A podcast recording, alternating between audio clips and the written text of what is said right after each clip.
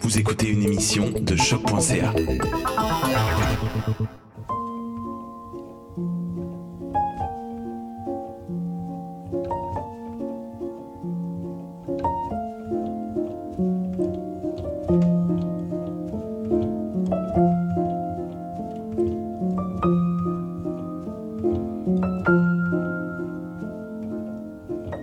Le soir de mai 2003 à New Chapel Hill, au Texas, Diana Laney réveille son fils de 8 ans, Joshua, et l'entraîne à l'extérieur dans la cour.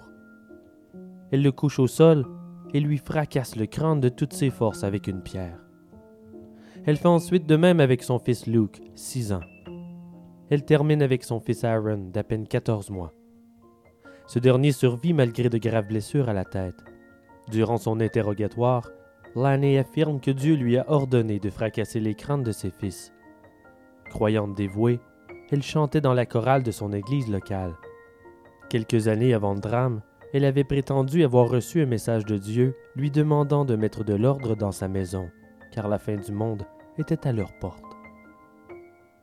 Un matin d'octobre 2017, un résident de 45 ans de la Nouvelle-Orléans, Mark Embrick, fait un appel au 911 il affirme avoir tué sa propre fille et qu'il allait attendre les autorités devant sa demeure pour que l'on procède à son arrestation.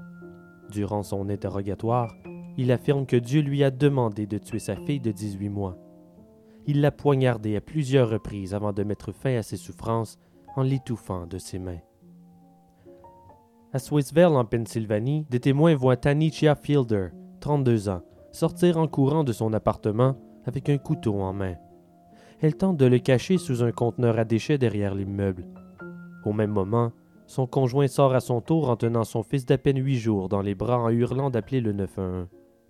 Lorsque des voisins demandent à Tanishia ce qui se passe, elle répond C'est le fils de Satan. À l'arrivée des policiers, elle affirme que Dieu lui a ordonné de tuer son fils, de le démembrer et de le jeter dans le conteneur à déchets, car il était le fils du diable L'enfant a survécu à un violent coup de couteau tout près de l'œil. Notre premier réflexe est probablement d'accuser la maladie mentale et les psychoses religieuses. Et en général, il faut bien l'admettre, c'est le cas. Toutefois, comme dans tout, il y aura toujours des exceptions. La confiance aveugle en une religion peut être très dangereuse, car ne l'oublions pas, des humains sont à la tête de cette spiritualité et le pouvoir corrompt. Je ne vous apprends rien. Moult prédicateurs profitent de la confiance de leurs adeptes, jour après jour. Il semble que ce soit sans fin. Les escrocs charismatiques manipulent, endoctrinent et exploitent, que ce soit pour l'argent, le pouvoir ou par simple vanité. Car au fond, la religion n'est pas le problème. Dans la tradition hébraïque comme dans la tradition chrétienne, Dieu a dicté à Moïse ses commandements, parmi lesquels Tu ne tueras point le respect de la vie humaine est partagé par toutes les religions. Il est donc paradoxal de prétendre tuer au nom de Dieu. Et pourtant, la question que l'on doit se poser est quelle est la responsabilité de Dieu ou ses représentants lorsque l'on croit agir selon ses enseignements? Je suis Simon Predge et vous écoutez Ars Moriendi.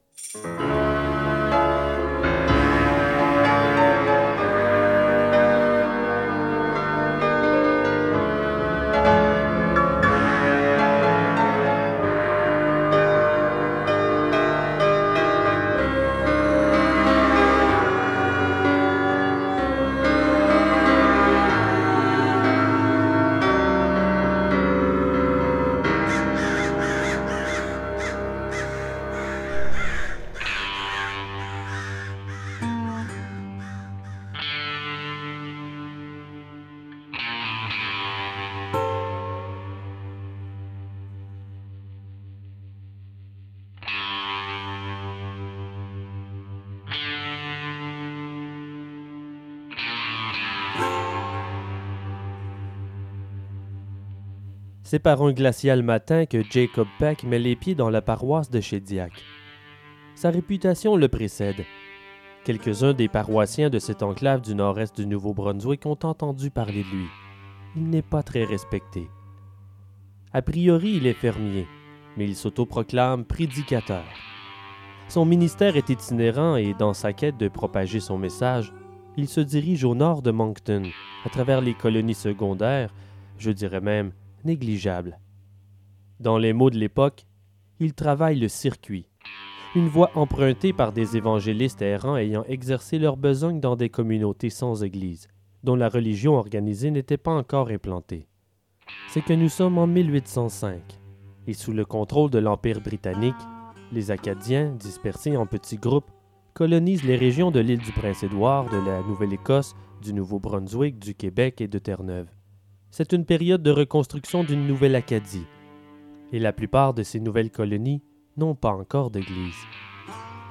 La mission que s'est donnée Peck est de choisir un village, convertir les quelques volontaires à sa théologie, puis tenter avec le temps de s'établir comme le prédicateur pour les années à venir. Il aime être vu et reconnu, savourant chaque moment de sa notoriété. Il entretient son image dans le mystère. On sait peu de choses sur son histoire et ça lui convient. Les rumeurs racontent qu'il est originaire du sud de la province. Il ne tente jamais de rectifier les fausses idées à son sujet, préférant une séduisante aura mystique à la précision ennuyante. Quand ça l'arrange, Peck est un charmeur. Il sait flairer les paysans facilement manipulables et il en profite. Il leur jette un sort en quelque sorte pour les envoûter et ainsi arriver à ses fins. Même si les habitants en sait peu sur lui, son apparence trahit sa quarantaine et son origine allemande. Son regard est perçant, des yeux considérés comme hypnotiques, même menaçants pour certains. Sa personnalité est également contradictoire. Il adore que l'attention soit portée sur sa personne, mais il a tendance à rester à l'écart du groupe. Il est un lézard vaniteux, manquant d'intégrité et de morale, mais avant tout, il s'affiche comme un homme de Dieu. Il se prétend érudit. Néanmoins, il a toujours résisté aux supplications de mettre sur papier ses connaissances. Il brandit sa Bible sans répit, comme un accessoire, comme une arme, et pourtant, personne ne l'a jamais vu l'ouvrir. Ce n'était pas nécessaire. Ses croyances ne se trouvent pas dans ses pages. Peck prétend être un fervent partisan du mouvement New Light, une tradition néo-revivaliste s'étant installée parmi les habitants anglophones des maritimes et qui s'apparente au baptisme. En réalité, Peck en a fait sa propre interprétation, et les ressemblances avec le mouvement sont plutôt rares. Il en a fait sa propre adaptation. En d'autres mots, il prend ce qui lui plaît et il ignore tout le reste. Selon lui, dans l'Évangile, le salut n'est pas ouvert à tous. Seuls quelques privilégiés y auront accès. Il se croit l'arbitre de cette sélection. Il n'a de plus aucun scrupule pour les plaisirs terrestres, se livrant à des ébats libertins chaque fois que l'occasion se présente. Mais la vie de prédicateur itinérant n'est pas sans inconvénients. Déambuler à pied à travers la nature sauvage d'un Nouveau-Brunswick hivernal le fatigue. Il a besoin d'une nouvelle congrégation il débarque dans la colonie de Chédiac comme une brume épaisse et sombre. En arpentant les rues, ses yeux se posent sur ce qu'il recherche. Chédiac est isolé, petit, et ses attaches avec le monde extérieur sont fragiles. La colonie est encore embryonnaire. Il n'y a que trois routes pour assurer les déplacements de 22 familles, à peine une centaine de colons. La moitié est anglophone et la pauvreté est rampante. En ce 6 janvier 1805, Peck prend une décision. Il y restera quelque temps et sauvera les âmes de ses habitants.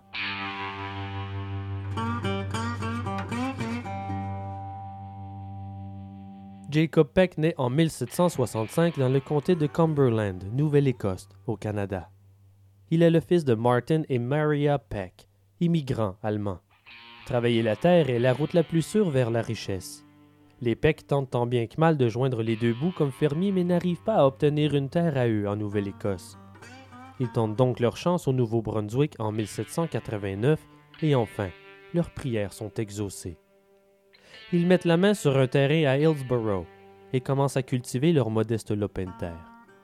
La famille Peck est travaillante, mais sans histoire. En 1783, Jacob a 18 ans. Son frère et lui tentent leur chance à la loterie c'est qu'à l'époque des colonies, les terres cultivables sont offertes aux migrants par l'entremise d'une loterie. Malheureusement pour Peck et son frère, c'est un échec. Jacob obtiendra quelques postes sans grande envergure dans sa paroisse. En 1792, il devient gendarme, mais il perd le poste au bout d'une seule année. Par la suite, il devient arpenteur, mais perd cet emploi, une fois de plus, au bout d'un an. Il est obsédé par son rang social et perpétuellement envieux.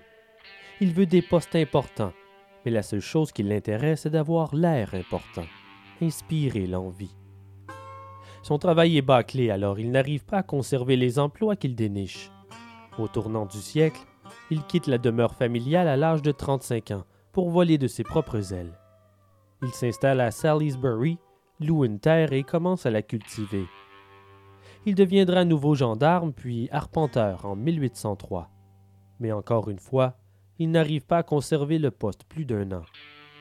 Si son statut social n'est pas à la hauteur de ses attentes, sa position dans la hiérarchie religieuse de la communauté est particulièrement suspecte. Personne ne l'a jamais vu entrer dans une église ou quelconque lieu de prière, encore moins une école. Où et quand il a été exposé au mouvement New Light est tout autant nébuleux. S'il y a une certitude, c'est que Peck, dépourvu d'empathie, d'humilité et de simple bon sens, n'est pas en position d'enseigner à qui que ce soit comment mener une bonne vie pieuse. Incapable de monter en grade dans la communauté, Peck voit la prédication comme une voie rapide vers le respect et l'acceptation sociale. Sans réelle connaissance des saintes écritures, il se lance tête première dans les sermons. Il organise des séances de prière et prêche la parole des évangiles. Mais ces sermons ne contiennent aucun apprentissage, aucune doctrine religieuse. Ses propos se concentrent sur la fin du monde. Rien d'autre. Il est théâtral, il brandit ses bras en hurlant que la fin est proche. Ça impressionne mais en réalité le pasteur pathétique n'est pas vraiment intéressé à propager la parole du Seigneur. Il n'est intéressé que par ses propres intérêts. Il n'a jamais même lu les évangiles, car il ne sait pas lire. Il le cache bien. Il ne faut pas que l'on découvre le poteau rose.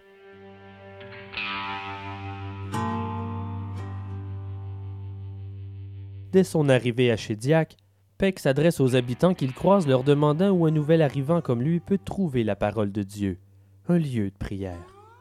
Un résident, à Massakelam, l'invite à son domicile le soir même pour une messe informelle. Dû à l'absence d'église, les résidents se réunissent chez un et l'autre pour leur service religieux. En moins de 24 heures, Peck a un pied dans la porte.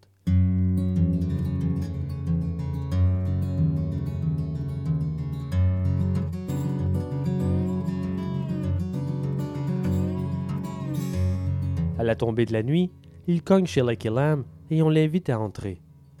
Il se présente aux nombreux résidents venus prier, question de créer des liens et s'assurer qu'on l'invite aux prochaines messes. Prenant soin de ne pas s'infiltrer trop rapidement, il ne prendra pas la parole ce soir-là durant le service. Il observe. Mais en apprenant que Peck est prédicateur, Killam l'invite à diriger la prochaine messe prévue le lendemain. La réunion a lieu dans la nouvelle demeure d'Amos Babcock. Il vient à peine de s'installer avec sa famille. C'est la première fois qu'il reçoit ses voisins à la maison pour une messe. Amos c'est tout sauf compliqué. Il n'a aucun passé tortueux et il connaît ses limites. Il a peu d'éducation, mais il compense en étant très travaillant. Il est toutefois facilement intimidé par l'autorité et manque d'assurance. Mais s'il y a une chose qu'il connaît, c'est la puissance de Dieu. Qu'importe son parcours et ses échecs, il a confiance en le Seigneur pour pourvoir aux besoins de sa famille.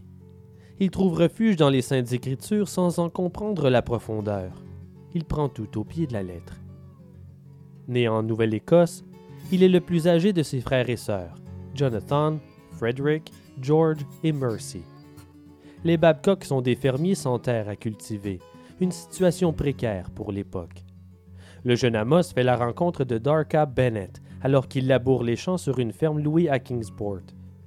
Il n'est pas d'une grande beauté, et comme Amos, elle a peu de perspectives d'avenir. Elle est croyante, travaillante et obéissante, et c'est suffisant pour Amos.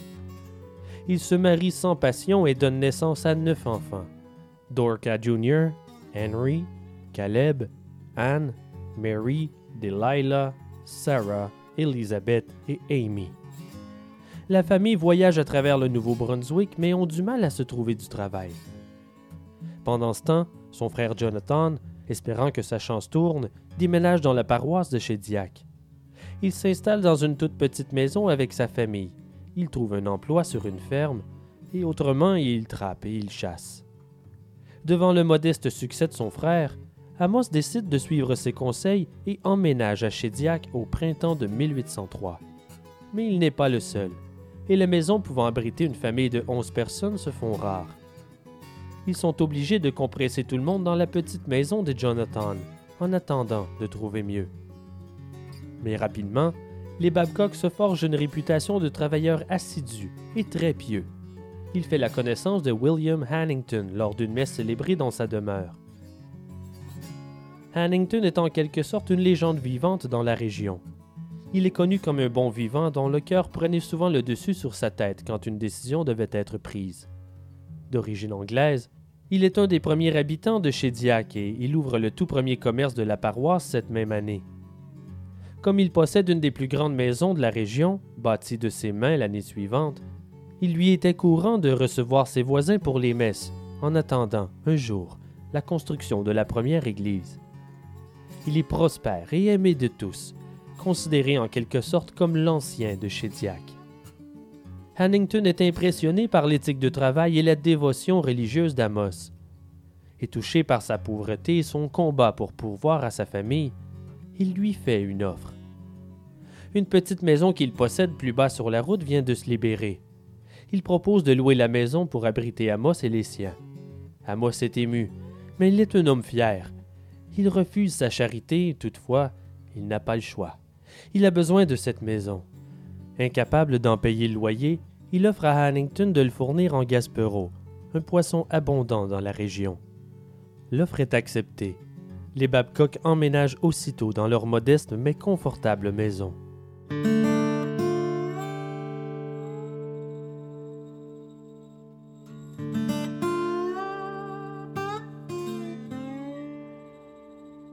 Mais la famille ne reste pas seule bien longtemps. Au bout d'à peine quelques semaines, Mercy, la sœur d'Amos, emménage avec eux dans la tristesse et l'amertume. Mercy épouse Abner Hall Jr. le 7 décembre 1772. Malgré un mariage sans amour, elle donne naissance à huit enfants.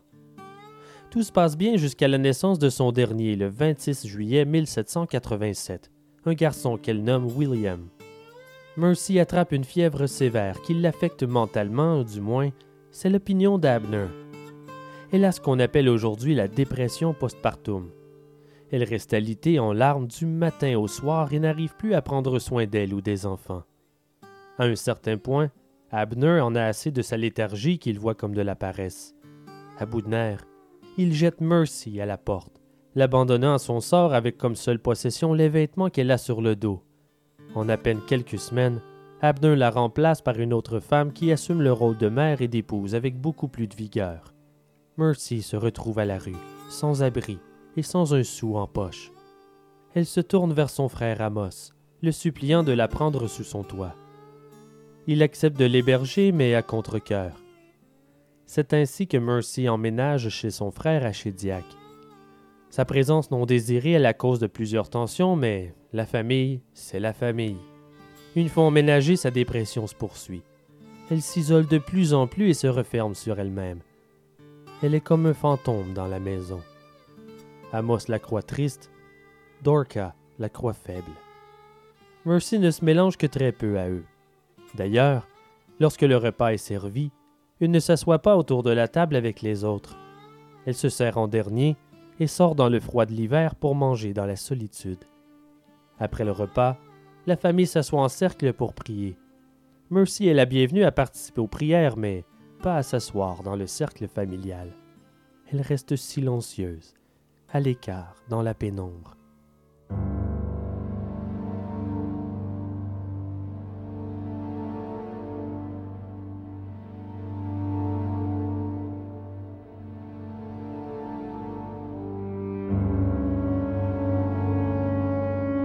Le soir du 8 janvier, Amos est fier d'accueillir le voisinage dans sa modeste maison pour une messe informelle il apprend qu'un nouveau venu se chargera du sermon et on lui présente Jacob Peck dans la pièce principale. Pendant qu'il s'installe, Amos se démène pour faire entrer tout le monde dans cette cabane en bois rond qui ferait frémir les claustrophobes à mesure que l'espace se fait de plus en plus rare. La nouvelle de la visite de ce nouveau pasteur a attiré des curieux des quatre coins de la colonie. Même William Hannington et sa famille se sont déplacés pour l'occasion. Et enfin, une fois tout le monde en place, Jacob Peck se présente. Bonsoir mes frères. Je suis le pasteur Peck. Mais attention, seulement en apparence. En réalité, je suis la réincarnation de Jean-Baptiste et je suis ici ce soir pour vous partager mes enseignements et messages du ciel. Sa voix est retentissante, il est exalté, et l'effet sur l'Assemblée est immédiat, comme assommé dans une soumission étouffante. Si je suis ici, ce n'est pas un hasard. Je suis ici pour vous transmettre un avertissement important. La fin du monde est proche, je vous le dis. Mais n'ayez crainte, car je suis là, devant vous, pour vous supporter et vous diriger vers le droit chemin, celui de la rédemption. Suivez-moi et je sauverai vos âmes, chers amis. Il semble plongé en plein délire. Hannington l'écoute attentivement, comme tous les autres d'ailleurs, mais il est sceptique. Et au bout d'une énième répétition sur son identité et la fin du monde, il comprend que Peck ne joue pas la carte de Jean-Baptiste sous la couverture de la métaphore. Il croit réellement être celui qui a baptisé Jésus-Christ. Mais il est fou. Qu'est-ce qu'il raconte? N'ayez crainte, mes braves, car grâce à mes enseignements, vous pourrez sauver vos âmes impies et rejoindre notre Seigneur. Je l'ai vu, je l'ai vu. Son sermon est aussi désolant que chaotique. Sans tambour ni trompette, il déclare que la fin du monde est à leur porte. Il raconte qu'il a eu un rêve prémonitoire dans lequel les flammes de l'enfer engouffreraient le monde entier pour éradiquer l'humain de la surface de la planète. Mais il rassure les paroissiens. Ils n'ont pas à avoir peur. Car il promet la vie éternelle au paradis à tous ceux et celles qui allaient croire ses paroles et l'accepter comme leur chef spirituel. En d'autres mots, croire en lui ou périr. Pour Hannington, ce sermon n'a rien à voir avec l'adoration de Dieu, mais plutôt l'autopromotion d'un démon instable en soutane. Les autres habitants sont tout aussi mitigés. Peck est théâtral, on dirait presque qu'il danse sa folie. Jamais un tel spectacle n'a été vu à Chédiac, et personne ne sait comment réagir. Sa performance est à des kilomètres des messes mornes célébrées en temps normal. Libérez-vous de vos obligations et laissez sortir votre sein intérieur. Abandonnez-vous à vos pulsions de foi qui ne cherchent qu'à sortir des tréfonds de vos regrets. À mesure que la messe s'enfonce dans la nuit, les inhibitions se dissipent à grands coups de prophéties, d'exclamations soudaines et spontanées, en faisant rire certains, en ressaisissant les autres. Puis les heures passent. Plus nombreux sont les disciples de Peck embrassant cette nouvelle ferveur religieuse. Les autres restent là, stupéfaits, ou par simple curiosité, profitant de l'étrange spectacle qui se déballe devant eux. À un moment, un grand fracas résonne au deuxième étage, faisant sursauter tout le monde et causant un grand silence dans la pièce. Peck profite de cette distraction inattendue pour faire agenouiller les paroissiens en prière. À genoux, mes frères. Ça ne peut être que le Seigneur nous rendant visite. Prions-le tous ensemble et accueillons-le parmi nous. William Hannington profite de la commotion pour sortir sans attirer l'attention. Dehors, il est surpris de voir le soleil se lever à l'horizon. Il a assez entendu de sottises, le mieux est d'aller dormir. Le lendemain, il est stupéfait d'apprendre que les habitants laissés derrière, incluant sa femme, ont continué la messe durant une journée entière. L'hôte de cette séance, Amos Babcock, initialement timide, se retrouve plongé dans l'extase, s'épanouissant sous l'égide de cet étrange pasteur. Et ce n'est pas surprenant. Tout au long de la nuit, Peck fait l'éloge d'Amos. Il approuve le moindre de ses dires et lui prodigue une attention excessive, le noyant de louanges. Tout en gardant l'assemblée sous son contrôle, Peck le met sous les projecteurs, affirmant à chacune des interventions du fermier que ses dires sont ceux du Seigneur. Amos est flatté et prend confiance il devient un peu l'assistant de Peck, assumant même le rôle de prédicateur sous sa tutelle implacable. Cette nuit de prière est la plus intense qu'a connue Diac jusqu'à présent, et à mesure que la nuit s'achève, L'air ambiant de la pièce mal aérée devient fétide et humide. Un parfum de sueur remplit les lieux. Puis, aussi mystérieusement qu'elle a commencé, la messe se termine abruptement. Au bout de la 36e heure, le matin du 10 janvier, Peck s'effondre enfin d'épuisement. Sortant de leur torpeur provoquée par la déshydratation, la faim et le manque de sommeil, les habitants se lèvent et retournent chacun chez eux. Ils viennent de vivre, sans l'ombre d'un doute, l'événement le plus étrange et excitant ayant eu lieu à Chédiac depuis sa fondation. Malgré tout le chaos de la cérémonie, il y a une méthode dans la folie de Peck. La clé de sa stratégie se cache dans son immense support pour Babcock. Il l'a choisi pour une raison bien précise sa faiblesse d'esprit et sa crédulité. Il sera facilement manipulable. Il est prêt à accepter les délires de Peck sans poser de questions. De plus, Amos voit en Peck un croyant partageant la même vision fataliste de la Bible que lui. Si ces paroles sont vraies, la fin du monde approche, et étrangement, cette notion nihiliste le réconforte. Ses combats et ses échecs terrestres seraient terminés, une fois pour toutes. Il serait libéré du fardeau de ce monde temporaire. Il n'aurait qu'à concentrer les forces qui lui restent pour se préparer à son ascension vers le paradis. Peck, dans son désir de contrôle complet sur Amos, n'est pas motivé par l'argent. Il veut son asservissement, son obéissance, son admiration. Il souhaite sa dévotion, la séduction d'Amos Babcock a débuté.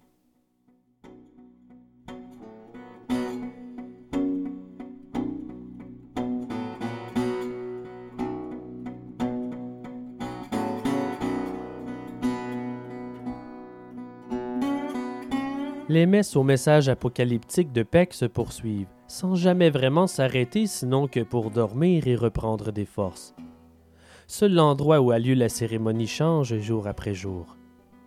Amos reste un fervent disciple même si la fin du monde promise tarde à arriver. Toutefois, les messes interminables le laissent drainer, léthargique. À la fin de la journée, il n'a plus la force d'effectuer les tâches sur la ferme. Il s'écroule dans son lit, incapable d'exécuter les corvées herculéennes de sa routine maintenant chamboulée. En plus des nombreuses bouches à nourrir, sa femme, ses neuf enfants et maintenant sa sœur Mercy, il n'arrive plus à payer son dû pour la location de la maison d'Annington. Sa réserve de Gaspero descend à vue d'œil. Sans oublier Jacob Peck, qui s'invite à leur table presque tous les jours. Annington lui propose donc un nouveau marché pour payer le loyer. Il a accumulé pas mal de bétail, alors il lui suggère de prendre soin de ses bêtes durant l'hiver, leur offrir un toit et s'occuper de les nourrir. Amos accepte et débute le transfert du bétail dans sa grange. Au départ, Hannington est presque touché par la qualité de son travail. Il est convaincu que ses animaux d'élevage sont entre bonnes mains. Au cours de la deuxième semaine de février, toutefois, Hannington est approché au marché par Joseph Poirier, un colon français dont la ferme est adjacente à celle d'Amos et lui rapporte que la semaine dernière, il marchait à proximité de la ferme et il a été choqué de constater les conditions honteuses dans lesquelles se trouvait le bétail. Il paraissait mal nourri, malade et faible. Hannington s'empresse de se rendre chez les Babcock pour le constater par lui-même.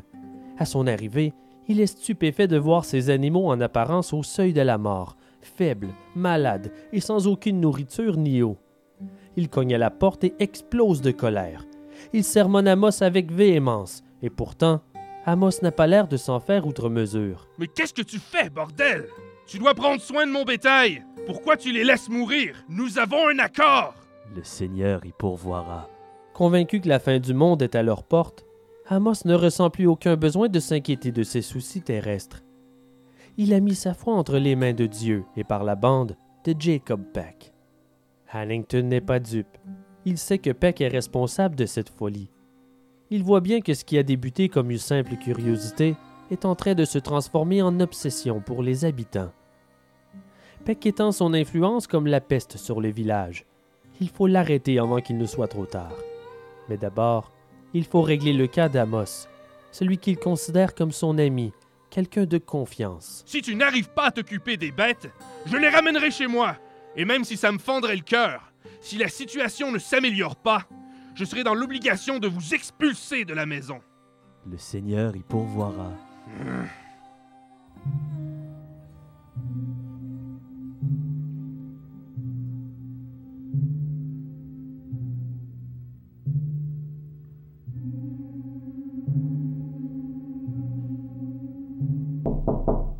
Dans la nuit du 12 au 13 février, William Hannington est réveillé en plein milieu de la nuit lorsqu'on frappe à sa porte. Il se lève, allume une chandelle, s'habille en vitesse et descend ouvrir. Un réveil aussi brutal ne peut être porteur que de mauvaises nouvelles. Bonjour William. Euh, désolé de venir vous déranger aussi tard, mais je, je m'excuse vraiment, mais je... Qu'est-ce qui se passe? On m'envoie ici pour vous demander de venir à la maison de John Willing. Mais pourquoi? Eh bien, nous sommes en plein service avec le pasteur Peck et euh, il désire que vous soyez témoin et que vous documentiez ses prophéties. Nous avons besoin de votre plume, monsieur.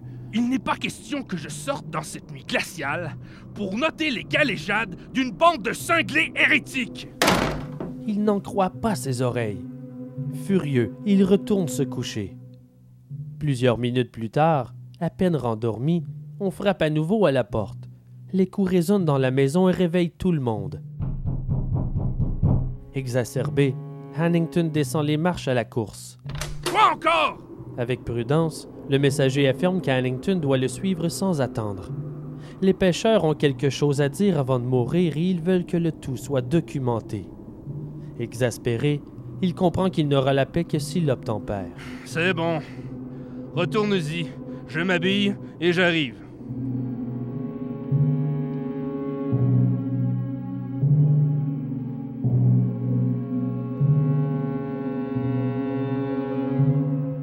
À son arrivée à la demeure des Welling, il demande à voir Peck. Sa marche happée de grands vents hivernaux n'a pas calmé sa colère. On le mène jusqu'à la chambre d'un des enfants. Dans cette minuscule pièce se trouvent douze personnes, imposant une atmosphère lourde et claustrophobe. L'odeur nauséabonde des lieux indique qu'ils sont là depuis déjà un bon moment. En plein centre se trouvent deux jeunes filles, Dorca et Sarah, les filles aînées d'Amos Babcock et Samuel Cornwall. Elles sont couchées sur le lit, les bras allongés au-dessus de leur tête. Elles ont l'air dans une sorte de transe, leurs yeux à demi fermés frétillent, et leurs lèvres vibrent comme s'ils avaient terriblement froid. Puis, au bout d'un court moment, Dorca se met à crier. Je vois des Français envoyés en enfer. Elle tourne son regard vers Hannington et le fixe de ses yeux vides et sombres. Elle semble lointaine, absente. Ne pouvez-vous pas prier pour leurs âmes immortelles? Jacob Peck se tient à côté du lit, tel un berger malveillant avec son troupeau vulnérable. En flattant les cheveux de Sarah, Peck dit à son père Elle appartient au Seigneur et moi maintenant. Elle est un ange de lumière. C'est alors que Peck remarque enfin Hannington dans le cadre de la porte. Il se dirige vers lui en souriant et l'empoigne par le bras. Voici mes apôtres, ceux de Jean-Baptiste. L'autre s'empresse alors à faire de la place sur un petit bureau. Il y dépose du papier, un crayon et une chandelle. Puis, il tire la chaise en guise d'invitation pour Hannington. Les filles ont eu des visions toute la soirée.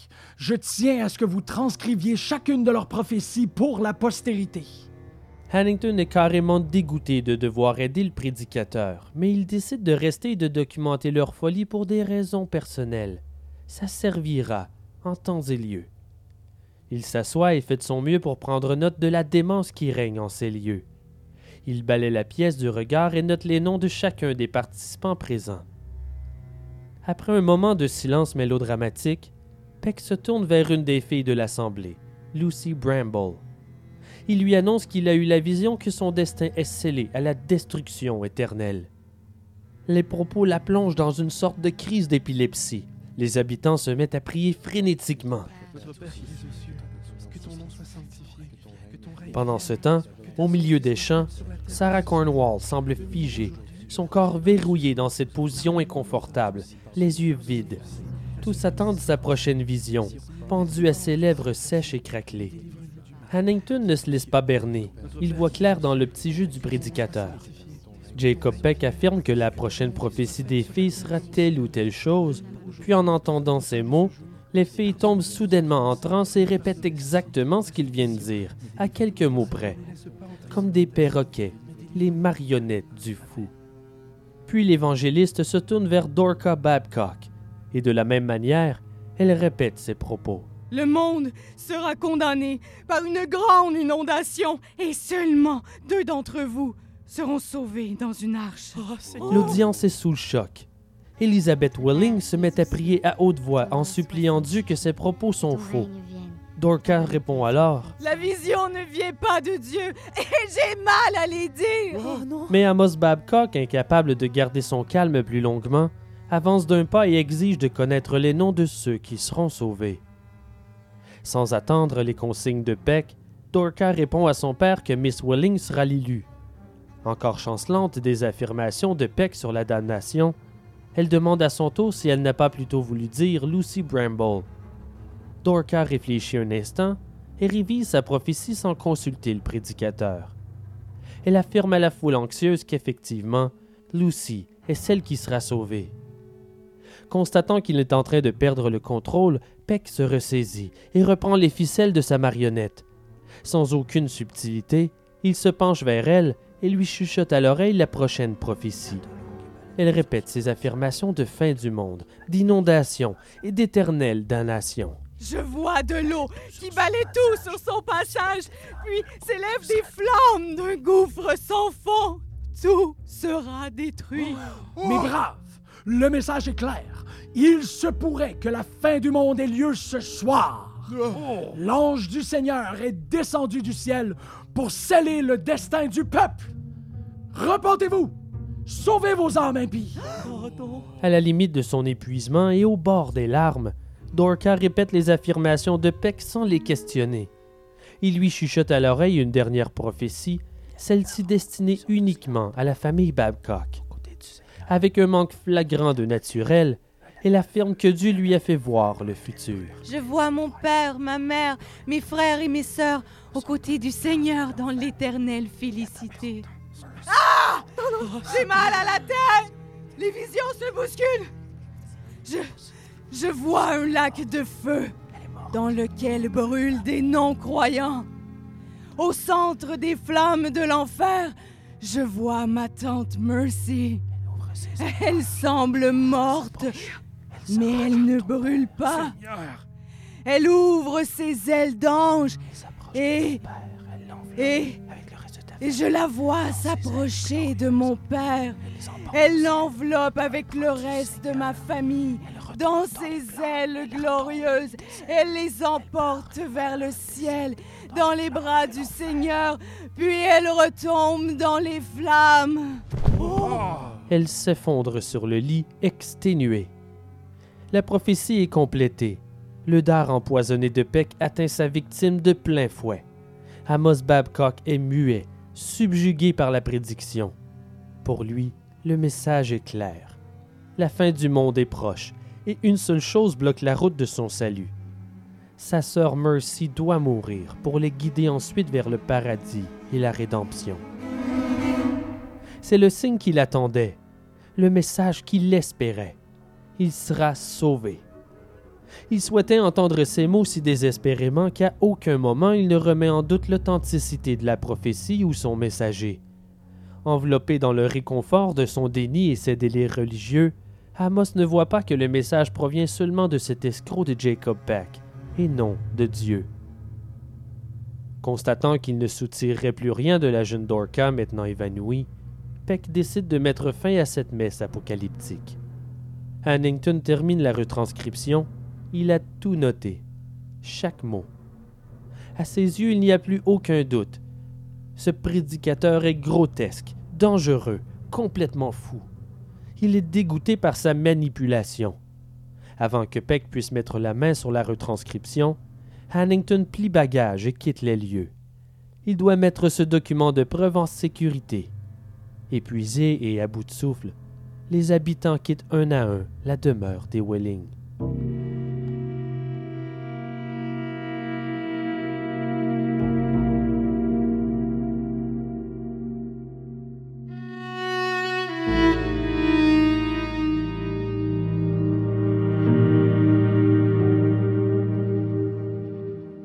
Les Babcock sont en route vers leur maison.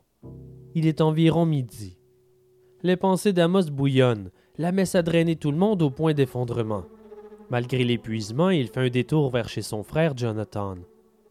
Il lui demande de venir l'aider à moudre le grain. Au départ, il hésite, plaidant l'épuisement. Mais devant la pression de son frère, il accepte enfin. Arrivés chez Amos, les deux hommes se mettent à la tâche, pendant que sa femme couche les enfants. Ce n'est que le calme avant la tempête. Jonathan trouve son frère particulièrement excité. Il ne tient pas en place. Puis, pour aucune raison particulière, Amos tombe à genoux et se met à prier à tue-tête. Je vous salue Marie, pleine de grâce. Le Seigneur est avec vous. Vous êtes bénie entre toutes les femmes et Jésus, le fruit de vos entrailles, est béni. Sainte Marie, Mère de Dieu, priez pour nous pauvres pécheurs, maintenant et à l'heure de notre mort. Amen. Sa femme le supplie d'arrêter, par peur qu'il réveille les enfants. Il se choque et s'assoit brusquement, les bras croisés, en boudin, comme le ferait un enfant. Puis, il retire ses chaussures et ses bas et court à l'extérieur nu-pied dans la neige. Il s'arrête à une dizaine de mètres de la porte et fixe le ciel, les bras ouverts. Dorca et Jonathan sont sidérés. Ne sachant pas trop quoi faire, Jonathan hurle à son frère de rentrer. Amos capitule, revient sur ses pas et s'assoit à nouveau. Mais il ne se contient plus. Il chuchote à son frère. Quelque chose d'extraordinaire va avoir lieu aujourd'hui. Jonathan se tourne vers Dorca avec un regard désespéré de supplication.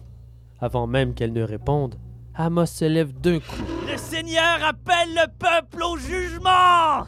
Jonathan réalise que son frère prend les déclarations de Jacob Peck au pied de la lettre. Il baisse les bras et déclare qu'il veut retourner chez lui pour dormir. Ah non, surtout pas. Reste ici et prie avec moi. Tu ne veux surtout pas manquer ce qui s'en vient. Craignant pour la sécurité du reste de la famille, il accepte à contre-cœur. Aussitôt, comme un enfant excité à Noël, Amos monte à l'étage en courant pour réveiller les enfants. Il redescend avec eux au salon et leur demande de raconter leurs rêves. Il pousse sa fille Dorca Junior vers son frère et lui demande de relater ses visions. Déconcertée par son comportement étrange, elle refuse de parler. L'atmosphère est tendue. Comme foudroyé d'inspiration divine, Amos se met à baragouiner maladroitement des versets de la Bible il babille les paraboles devant sa famille figée par la peur et les compréhensions. Amos sent la prophétie arriver. Il est incontrôlable. Dans le but de le calmer, Jonathan l'invite à prier avec lui. Amos se lève d'un bond, comme s'il ne l'avait pas entendu, met son manteau et sort à nouveau dans l'air glacial. Résigné, personne ne le suit. Les enfants irrités s'impatientent et demandent à retourner dormir. En guise de réponse, Amos entre en trombe. Tout le monde se tait, appréhendant le pire. Avec assurance, il se dirige vers le moulin, prend une poignée de grains moulus et s'étend la farine sur les bras et les pieds. Il plonge la main dans la farine une seconde fois et commence à la saupoudrer sur le sol. Ceci est le pain céleste. Puis, comme attiré par une voix que lui seul peut entendre, il s'enfuit au pas de course à l'extérieur, toujours nu-pied dans la neige. Glacé et trempé jusqu'aux os, il hurle à Jonathan de lui apporter une serviette. Il fait ce qu'on lui dit et revient s'asseoir dans la maison alors qu'Amos continue à réciter des prières en beuglant comme un sauvage. Je vois les étoiles tomber du firmament.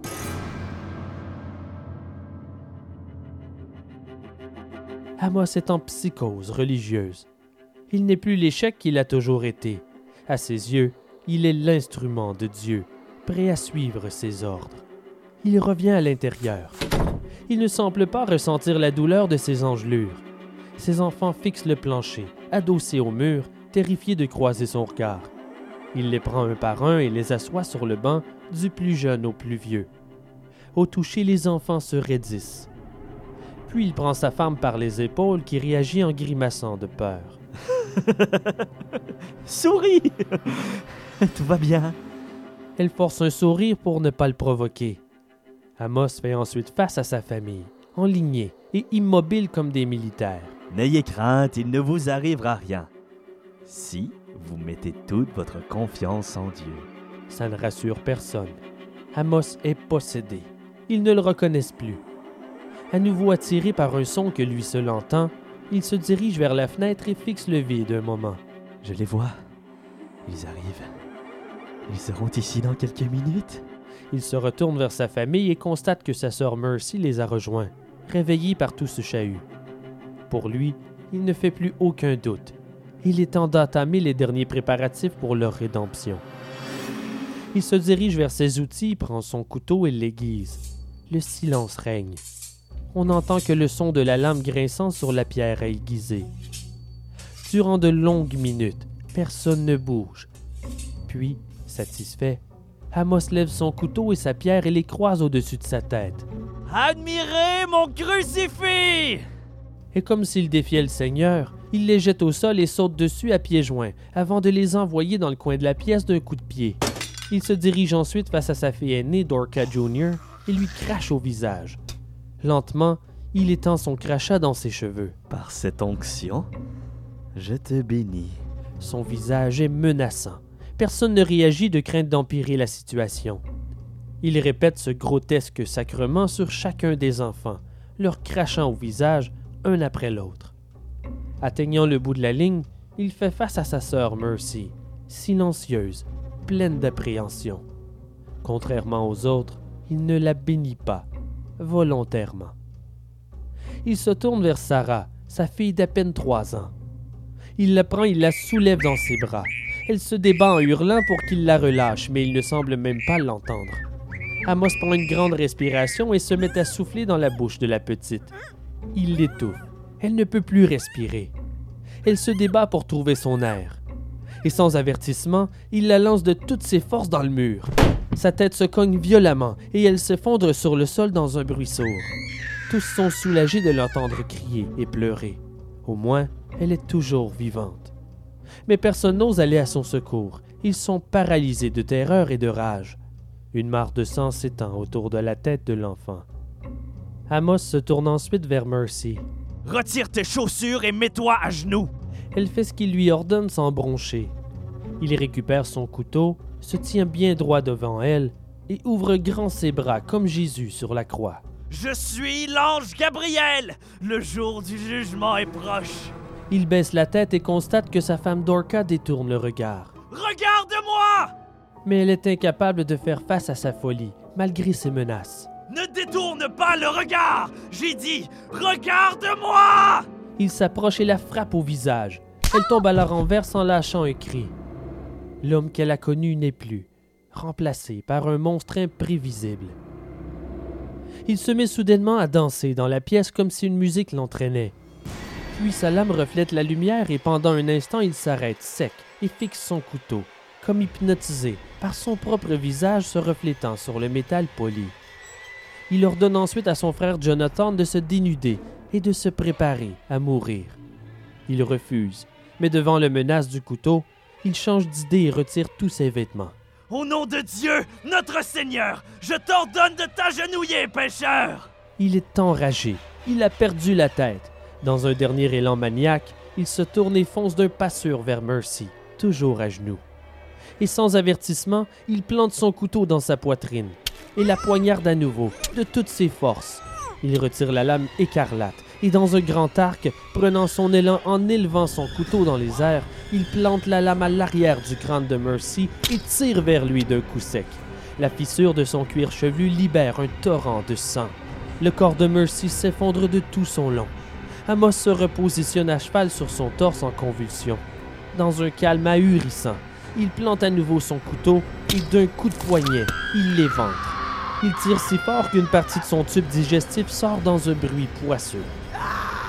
Mercy hurle de douleur, expire tout l'air de ses poumons et s'éteint.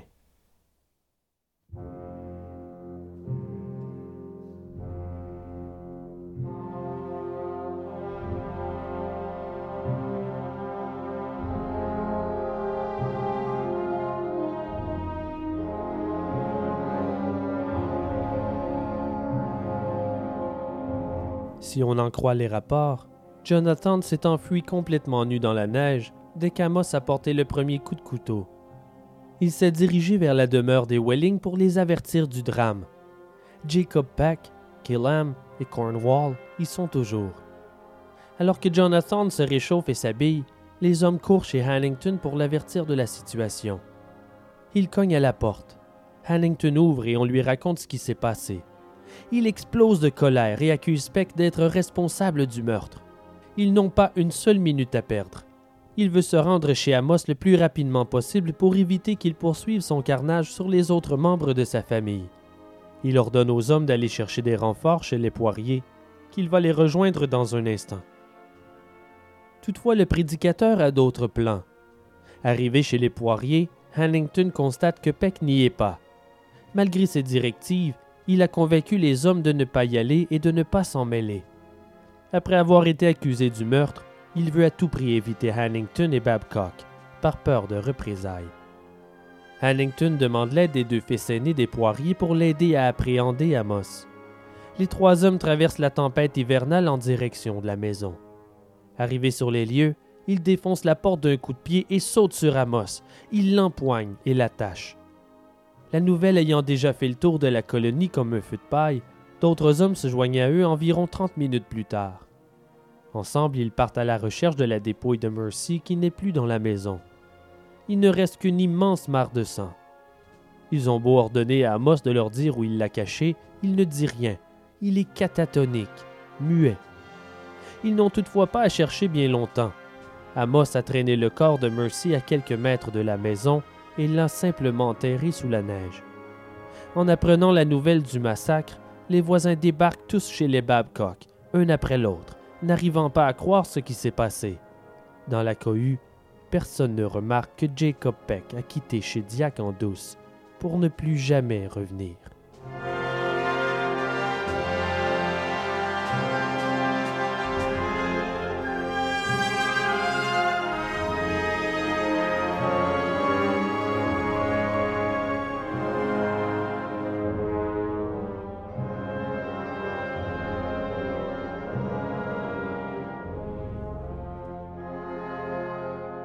Une semaine plus tard, les autorités en provenance de Dorchester arrivent enfin à Shediac.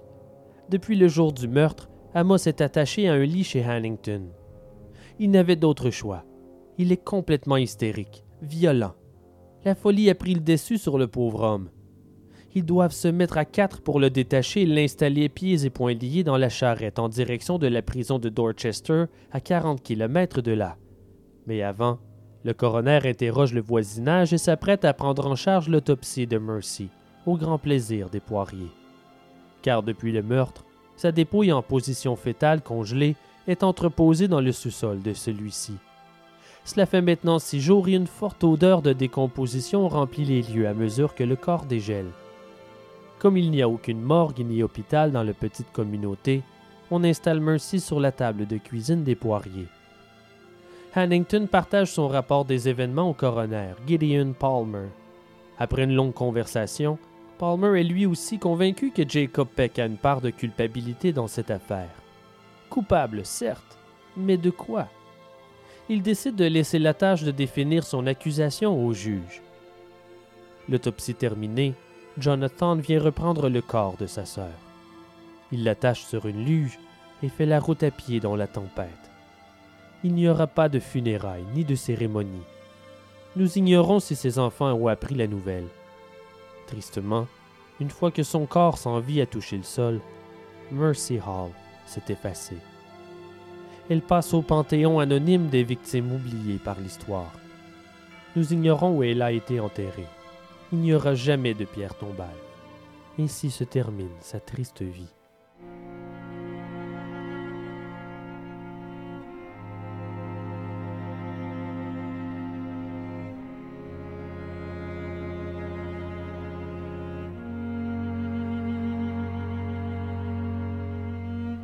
Gideon Palmer retourne à Dorchester en date du 20 février, avec Amos Babcock, attaché à l'arrière de la charrette. À partir d'ici dans l'histoire, je vais être obligé de résumer grandement, car en relatant tous les détails, nous en aurions pour un deux heures supplémentaires. J'irai donc droit au but. Les procédures débutent le 22 février 1805. Le juge est William Botsford, un jeune homme de 33 ans nommé juge en chef par son père, le précédent juge. Grossière erreur. Il est arrogant et ambitieux, mais inexpérimenté. L'affaire Babcock le dépasse. Toutefois, à sa défense, la justice de l'époque est chaotique, le territoire immense et les autorités manquent d'effectifs. Ils sont débordés et brouillons. De plus, c'est seulement la troisième affaire de meurtre dans la courte histoire du Nouveau-Brunswick. Pour Amos Babcock, sa culpabilité est évidente. Les rapports des témoins sont nombreux et l'accusé n'a pas nié les faits. Ce sera une affaire facile et rapide à juger. Toutefois, il ignore de quoi accuser Jacob Peck. La fierté et l'ambition du juge Botsford fait qu'il n'ose demander de l'aide. Il veut montrer à son père qu'il sait prendre les bonnes décisions. Mais il se trompe. Il ignore de quoi accuser le prédicateur. Après avoir lu tous les rapports de témoins, il prend la décision de l'accuser de blasphème et de trahison. D'abord, de prétendre qu'il était la réincarnation de Jean-Baptiste est considéré comme un sacrilège. Mais durant ses messes, en annonçant l'Apocalypse, il a déclaré que la monarchie tirait à sa fin. Ces paroles, prises au pied de la lettre, lui vaut son accusation de trahison. L'accusation d'incitation au meurtre ne vient même pas à l'esprit de Botsford. La question de sa part de culpabilité dans le meurtre ne sera jamais soulevée au tribunal. Et pourtant, un juge d'expérience aurait entendu parler de l'affaire Higgins, ayant eu lieu au moins quatre ans plus tôt. La décision avait défini un tout nouveau type de crime pour l'époque, la sollicitation ou l'incitation au meurtre. Quiconque encourage quelqu'un à tuer peut être accusé de meurtre, même si le meurtre n'a pas eu lieu. Malheureusement, l'incompétent William Botsford n'en a jamais entendu parler. Jacob Peck ne sera jamais tenu responsable du meurtre de Mercy. Un mandat d'arrêt pour Peck est lancé, mais on ne le trouve nulle part.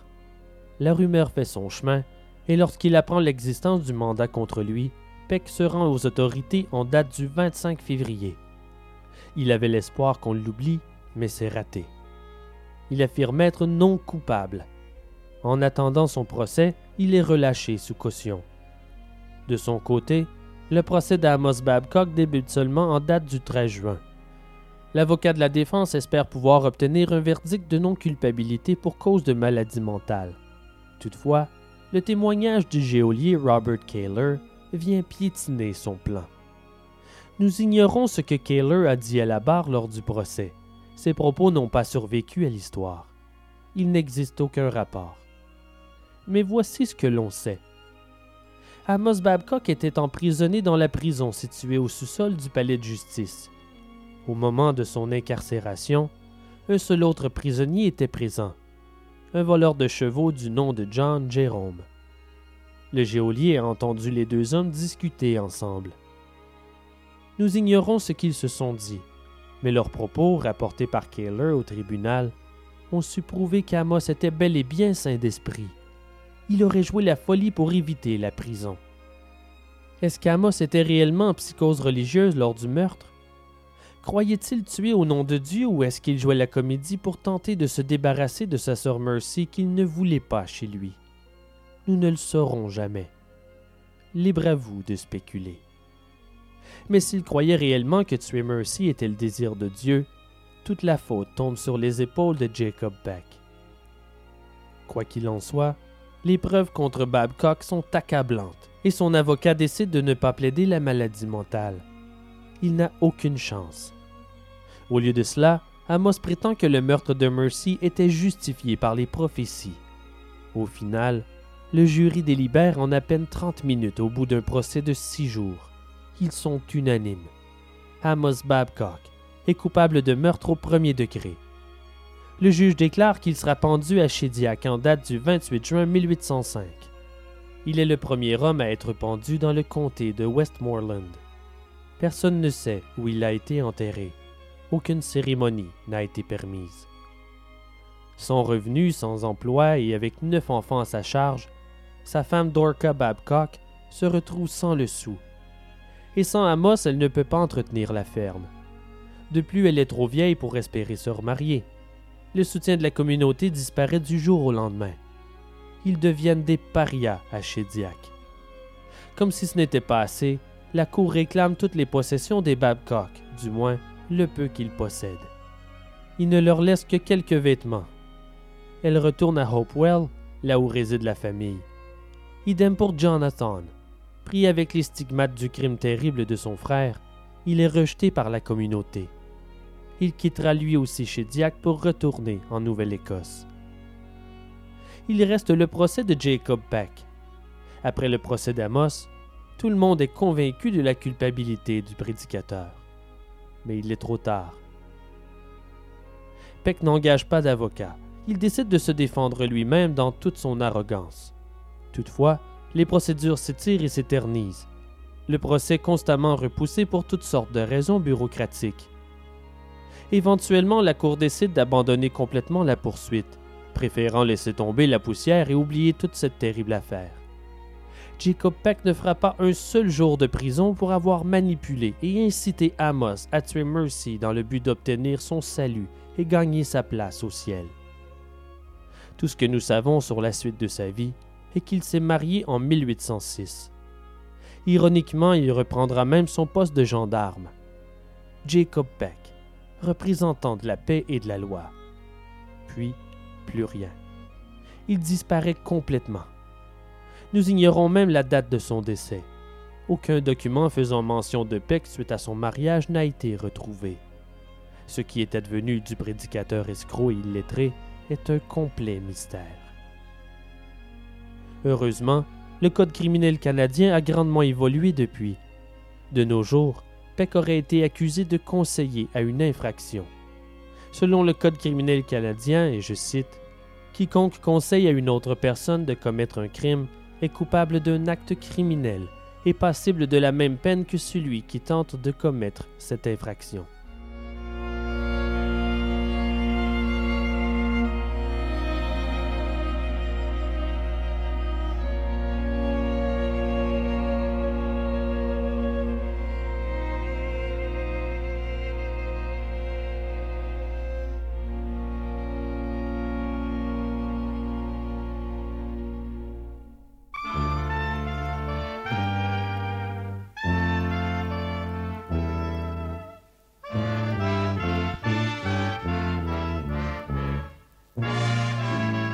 C'est maintenant l'heure de la chronique nécrologique, ce bref moment de dernier hommage qui nous fait réaliser notre fragilité et ô combien nombreuses sont les manières de quitter ce monde.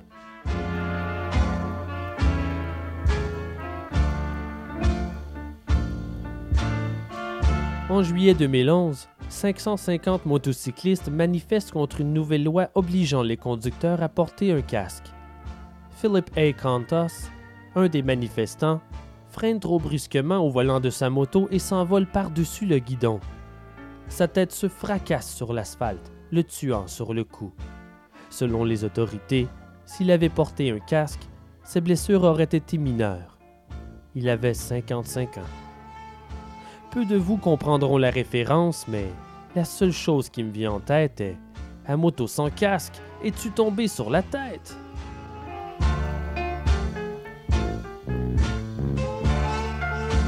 George Boole est un logicien, mathématicien et philosophe britannique. Il est le créateur de la logique moderne, fondée sur une structure algébrique et sémantique que l'on appelle algèbre de Boole, en son honneur. Sa femme, Mary Everest Boole, est aussi mathématicienne et auteure dont les idées progressistes ont fait évoluer la manière d'enseigner les mathématiques aux enfants. Toutefois, malgré ses incroyables connaissances, elle avait comme chacun d'entre nous une faille. Elle était adepte des philosophies médicales de Samuel Hahnemann, inventeur de l'homéopathie. En novembre 1864, George Boole se rend à l'université à pied pour donner une conférence. Mais comme il pleut des cordes, il fait l'entièreté de sa présentation avec des vêtements mouillés. Il tombe rapidement malade et développe un rhume avec une forte fièvre. Selon les principes d'homéopathie, sa femme Mary décide de soigner le mal par le mal. Elle couche son mari et commence à lui verser des seaux d'eau froide sur le corps. Vous devinez que ça n'a pas eu l'effet escompté. Son état s'est aggravé et Boole décède le 8 décembre 1864 d'un épanchement pleural, une sorte de pneumonie, en quelque sorte, provoquée par la fièvre. Il avait 49 ans. La prochaine fois que quelqu'un vous dira que l'homéopathie est sans danger, n'hésitez pas à leur dire qu'elle a tué un des plus grands mathématiciens de l'histoire.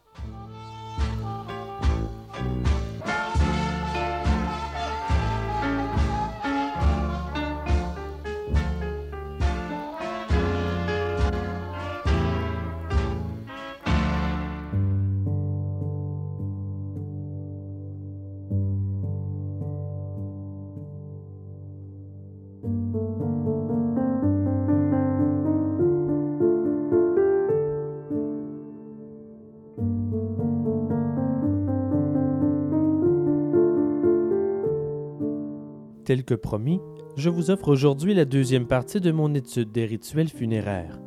D'un pays à l'autre, d'une culture à l'autre, les manières de dire au revoir à nos proches sont légion, à chacun sa façon. Voyons ensemble certaines de ces traditions d'adieu pour inspirer les préparatifs de votre propre sortie de scène.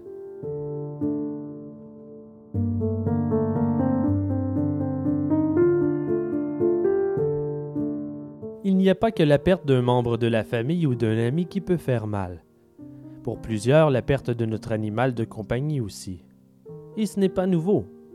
Des tombes pour animaux ont été découvertes datant d'aussi loin que l'an 2500 avant Jésus-Christ. Alexandre le Grand et les pharaons égyptiens ont tous construit de grands tombeaux pour leurs chiens, leurs chats ou leurs chevaux.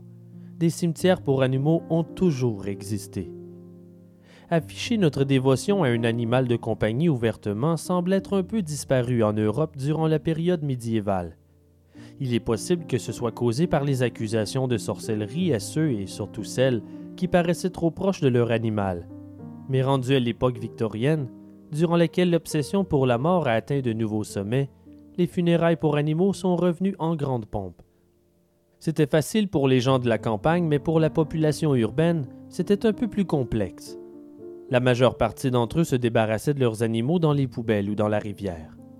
3000 cadavres d'animaux ont été repêchés dans la Seine en 1899 les citadins étaient désespérés de trouver une manière plus acceptable de dire adieu à leurs compagnons. Plusieurs se sont faufilés dans les cimetières durant la nuit pour y enterrer leurs animaux en secret. Aujourd'hui, les funérailles pour animaux sont très populaires. L'Association internationale des cimetières et crématoriums pour animaux s'efforce de faire respecter la réglementation et compte des milliers de membres. Les services offerts sont relativement les mêmes que dans n'importe quel salon funéraire mais la mode de nos jours est d'être enterré avec son animal de compagnie. La plupart des cimetières pour humains interdisent les animaux, alors les choix pour ce faire sont limités. Une façon de contourner ce problème est la crémation. Comme les cendres de nos défunts peuvent être dispersées légalement relativement n'importe où, plusieurs font enterrer leurs animaux dans ce cimetière pour animaux et demandent que leurs cendres soient dispersées sur la tombe de l'animal. En 2011, un cimetière pour animaux de New York dans lequel plus de 700 personnes ont choisi d'être enterrées avec eux, ont décidé d'interdire cette pratique. Presque instantanément, ils ont subi les foudres des citadins et ont dû revenir sur leur décision. C'est en 2010 qu'ouvre en Angleterre le premier cimetière pour humains et animaux officiel, prouvant la popularité grandissante de cette pratique. Quel plaisir que d'apprendre des nouveaux tours à Rex pour l'éternité.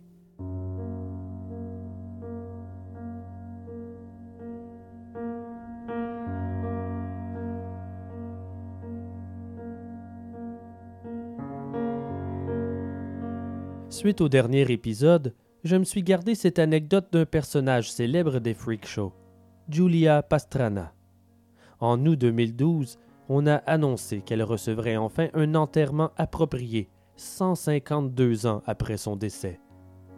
Alors que n'importe qui se dépêche à enterrer ses proches rapidement, l'époux de Julia a décidé de ne pas le faire, et ce pour une bonne raison, quoique très malsaine. Elle avait une grande valeur, même dans la mort. Aujourd'hui, les familles de célébrités peuvent faire de l'argent en vendant ces bijoux à l'encan ou en empochant les bénéfices des droits d'auteur de leurs œuvres. Mais au 19e siècle, il leur suffisait d'exposer la personne. Julia Pastrana est l'une des plus célèbres curiosités du milieu des freak shows. Née au Mexique, sa mère l'a vendue à Theodore Lent, qui est ensuite devenu son agent pour l'amener en tournée autour du monde sous le sobriquet de la femme singe. Aujourd'hui, on la définirait comme hirsute. Elle est née avec une épaisse couche de poils à la grandeur de son corps. Considérée comme une des plus célèbres femmes à barbe, elle avait aussi des oreilles inhabituellement larges, un très large nez et une mâchoire protubérante. Soyons honnêtes, elle ressemblait beaucoup à un singe. Mais malgré son apparence, elle a toujours été décrite comme très distinguée, toujours habillée à la fine pointe de la mode. Il est évident que Lent la trouvait attirante. Il lui a fait son éducation, lui a appris à maîtriser trois langues et éventuellement l'a même épousée. Et ce mariage n'était pas que pour conserver un pouvoir sur la femme et son investissement. Il l'aimait. Elle est tombée enceinte de lui, mais tristement, l'enfant meurt peu de temps après sa naissance. Quelques jours plus tard, c'est Julia qui décède à son tour. Elle n'avait que 26 ans. Malgré sa tristesse et sa dépression, son époux ne voulait pas perdre sa seule source de revenus. Il a embaumé Julia et leur fils. Lui aussi, né avec une incroyable pilosité, et il est parti en tournée à travers l'Europe avec cette morbide exposition. Nul besoin de vous dire que ce fut un grand succès. Par milliers, les curieux se sont mis en file pour voir les corps de Julia et son fils. Par la suite, Lent a fait la rencontre d'une autre femme à barbe qu'il a aussi épousée sans toutefois cesser d'exposer Julia. Éventuellement, Lent est devenu fou, littéralement, et il est décédé en 1884. La dépouille de Julia est restée cachée, entreposée jusqu'en 1921 avant d'être exposée à nouveau en Norvège. Dans les années 70, on a tenté de lancer une tournée américaine, mais au final, elle n'a jamais eu lieu. Puis, le corps a été volé et porté disparu durant 11 ans, avant d'être retrouvé en 1990. C'est seulement en 2012 que quelqu'un a osé soulever la question. Peut-être était-il temps de l'enterrer, non?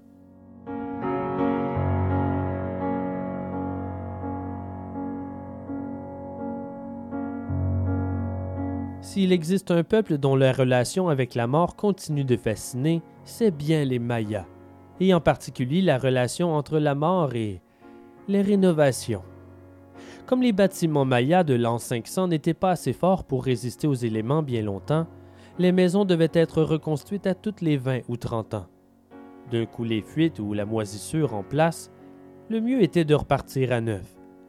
Mais les gens attendaient qu'un membre de la famille décède avant de tout détruire pour se rebâtir. Lorsque quelqu'un décédait, le plancher était arraché et c'est là que l'on enterrait le défunt de même que des objets brisés ou rendus inutilisables ayant appartenu à la famille. Puis, la famille en deuil incendiait les restes de la maison. Lorsqu'elle était réduite en cendres, ils construisaient une nouvelle maison par-dessus l'ancienne. Si un autre membre de la famille décédait peu de temps après, il était trop tard. Ils avaient raté leur chance et étaient enterrés ailleurs. Éventuellement, la cave pouvait héberger jusqu'à une douzaine de corps en plus des nombreux artefacts. Cette pratique est encore en vogue au sein de la tribu des Ifuago aux Philippines. Après les cérémonies funéraires, le défunt est enterré loin de la demeure durant quelques années. Les membres de la tribu croient que l'esprit d'une personne réside là où les ossements se trouvent. Peut-être croient-ils que même les défunts peuvent avoir besoin de prendre des vacances de la famille même dans la mort, mais en réalité c'est probablement pour attendre que la décomposition ait fait son travail. Au bout de quelques années, la dépouille est exhumée puis enterré à nouveau sous la maison, dans un sens, pour retourner le défunt près des siens.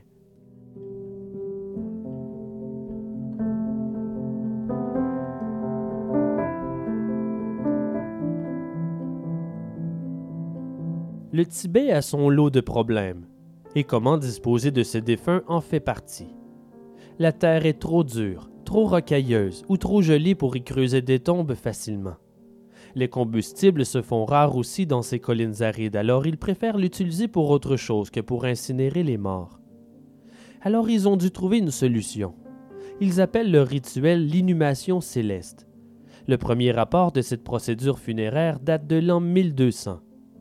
Le bouddhisme est la religion majeure au Tibet et comme ils croient que le corps n'est qu'un vaisseau pour l'âme jusqu'à sa mort avant de se réincarner, il n'y a rien de sacré dans un corps sans vie, alors laisser les cadavres dehors pour les oiseaux était la solution la plus simple. Les Tibétains ont des endroits spéciaux pour l'exposition des corps un peu partout à travers le pays. Et ce ne sont pas des endroits facilement atteignables. Une fois l'endroit choisi, le corps nu du défunt est installé sur une grande pierre plate ou sur le sol. Les moines vont ensuite chanter et faire brûler de l'encens. Puis, un moine spécialement formé va démembrer le corps, comme le ferait un boucher. Considérant cette partie macabre de la procédure, les seules personnes assistant à la cérémonie sont des membres très proches du défunt, se tenant très loin de la dépouille pour en voir le moins possible.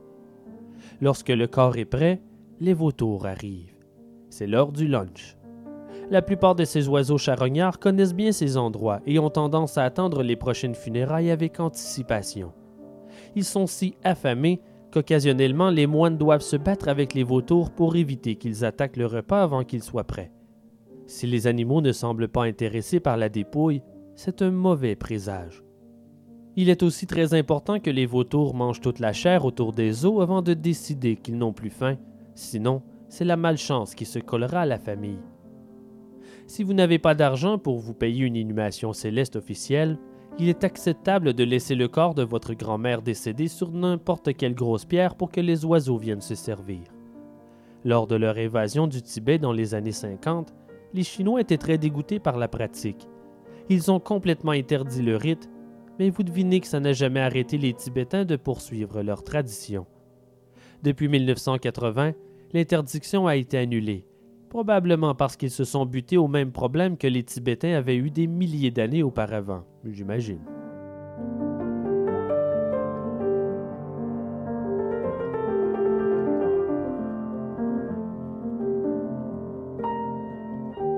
S'il y a peu de cultures considérant les cadavres comme quelque chose de précieux, les Zoroastriens, une secte religieuse ancienne de l'Iran, encore existante aujourd'hui, prennent la mort très au sérieux. Selon leur religion, ils sont le plus près du diable lorsqu'ils sont décédés, et la mort est considérée comme une perte spirituelle sur le champ de bataille. Alors comme les morts risquent d'ajouter à la souffrance humaine, il leur faut disposer des corps le plus rapidement et le plus efficacement possible, et ce, en ayant le moins de contact possible avec quoi que ce soit. Même le feu peut selon eux être contaminé par les démons du mort. Alors l'incinération est hors de question. Avec si peu d'options, les Zoroastriens décident que l'exposition des corps est la meilleure façon de protéger le monde des cadavres.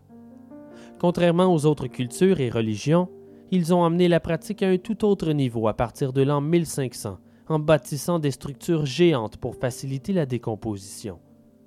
Ils appellent ces structures les dakmas, ou tours du silence, si vous préférez. Ce sont des structures de forme ronde, généralement placées au sommet d'une colline, sur laquelle les corps sont déposés pour être mangés par les oiseaux charognards. Les tours du silence sont d'une hauteur de quelques étages et la largeur dépend du nombre d'habitants dans la région, selon les besoins à l'époque de leur construction. Les morts sont alignés au sommet et un grand trou se trouve au centre. Il y a trois rangées de corps. Sur la première, en bordure du trou, on y dépose les enfants. La seconde, centrale, est destinée aux femmes et la troisième est pour les hommes. Les vautours peuvent manger toute la chair d'un corps en un temps record, dans certains cas en moins d'une heure. Lorsque les oiseaux ont terminé, une personne responsable monte sur la tour et recouvre les restes avec de la chaux. Au bout de quelques mois blanchir au soleil, les os sont lancés et abandonnés dans le trou situé au centre.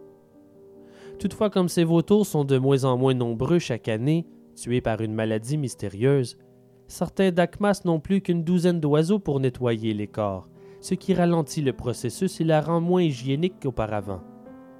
Comme certaines tours sont entourées de maisons et de divers bâtiments, des corps étaient encore reconnaissables plusieurs mois après y avoir été déposés, et l'odeur devenait insupportable. Les Zoroastriens étaient divisés à savoir comment régler le problème. Certains voulaient abandonner leur tour, et d'autres désiraient les conserver malgré l'odeur. En 2003, on installe des panneaux solaires pour augmenter la température et ainsi accélérer le processus de décomposition sans brûler les corps.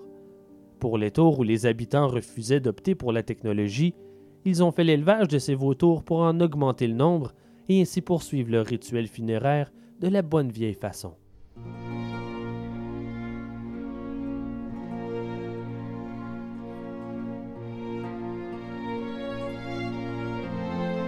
Les tribus aborigènes d'Australie ont des rituels funéraires très différents d'une à l'autre.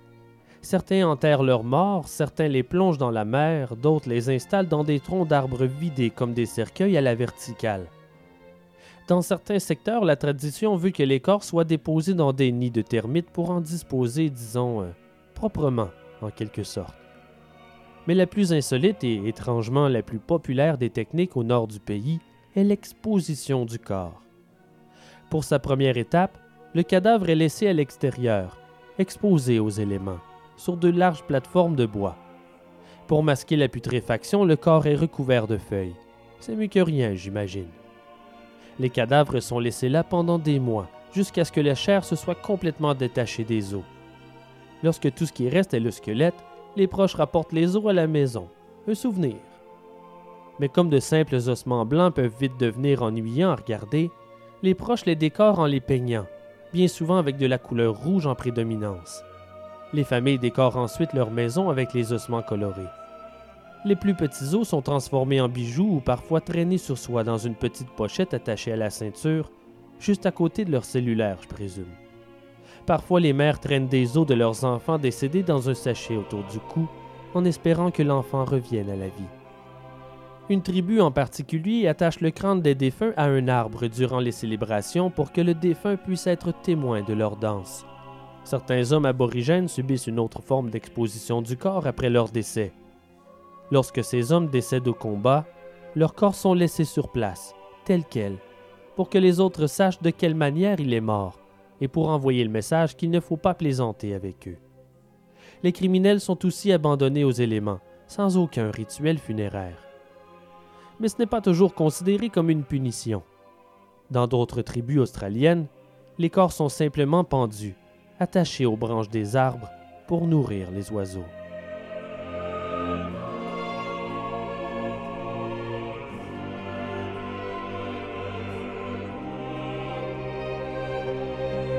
Si vous vous organisez un voyage en République tchèque, il y a un endroit que vous devez absolument visiter, l'ossuaire de Sedlec. De l'extérieur, la petite église entourée de cimetières semble tout ce qu'il y a de plus ordinaire, comme on en voit partout. Mais l'intérieur est un des bâtiments les plus macabres du monde. Tout débute en 1278, quand un moine revient de Jérusalem avec un petit sac rempli de poussière. Il affirme que la poussière provient de la colline où Jésus a été crucifié, et il commence à en saupoudrer dans le cimetière. En une nuit, ce terre est devenu le cimetière le plus populaire de l'Europe centrale. Le cimetière commençait déjà à manquer de place quand la peste noire a déferlé sur l'Europe. Soudainement, les corps étaient enterrés les uns par-dessus les autres pour qu'il y ait assez d'espace pour tous. Parfois, des corps étaient exhumés pour être remplacés par des nouveaux parce que, bon, il est rare que les morts portent plainte. Lorsque des membres humains ont commencé à apparaître de manière aléatoire à la surface du cimetière, les moines ont décidé qu'il fallait faire quelque chose pour régler le problème d'espace. Ils ont assigné un des leurs à déterrer plus de squelettes pour les installer plutôt dans un tout nouvel ossuaire, fraîchement construit. Normalement, on s'attendrait à ce qu'une telle procédure d'exhumation soit effectuée dans le respect, mais considérant que le moine en charge était à moitié aveugle, les restes humains n'ont probablement pas été exhumés avec une précision archéologique. En fait, le moine a simplement lancé les squelettes pêle-mêle en formant de larges montagnes qui ont rapidement atteint le plafond. En 1878, une famille prospère décide que quelque chose de beaucoup plus respectueux devait être fait avec ces restes humains.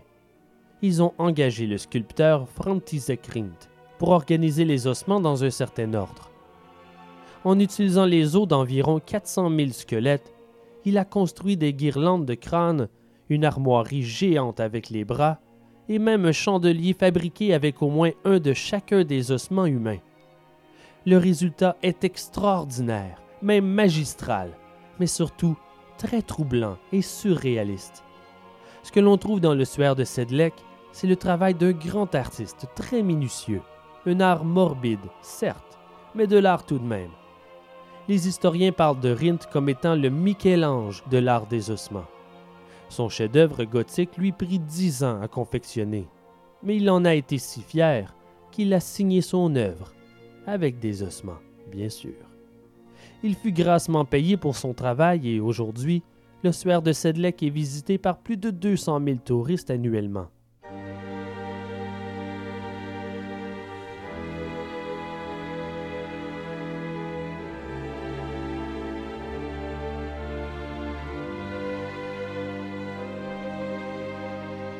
Tout le monde pense savoir de quoi avaient l'air des funérailles de Vikings. Une bande de brutes barbus nordiques portant des casques à cornes, poussant un canoë en mer chargé de leur chef de clan. Une fois que le canoë était assez loin dans l'eau, un viking tire une flèche de feu pour incendier le tout. Le problème, c'est que selon les historiens, ce n'est jamais arrivé. Oui, les Vikings étaient enterrés dans des bateaux, mais plutôt des formations rocheuses en forme de bateaux sur la terre ferme. Le nord de l'Europe est couvert de ces monticules. La raison principale pourquoi ce type de crémation est impossible est que le bois ne brûlerait jamais assez fort pour consumer un corps en entier. En fait, les corps couleraient pour ensuite refaire éruption au bout d'un moment sur la berge. Néanmoins, plusieurs cultures jettent leurs défunts à l'eau, mais de manière beaucoup plus efficace.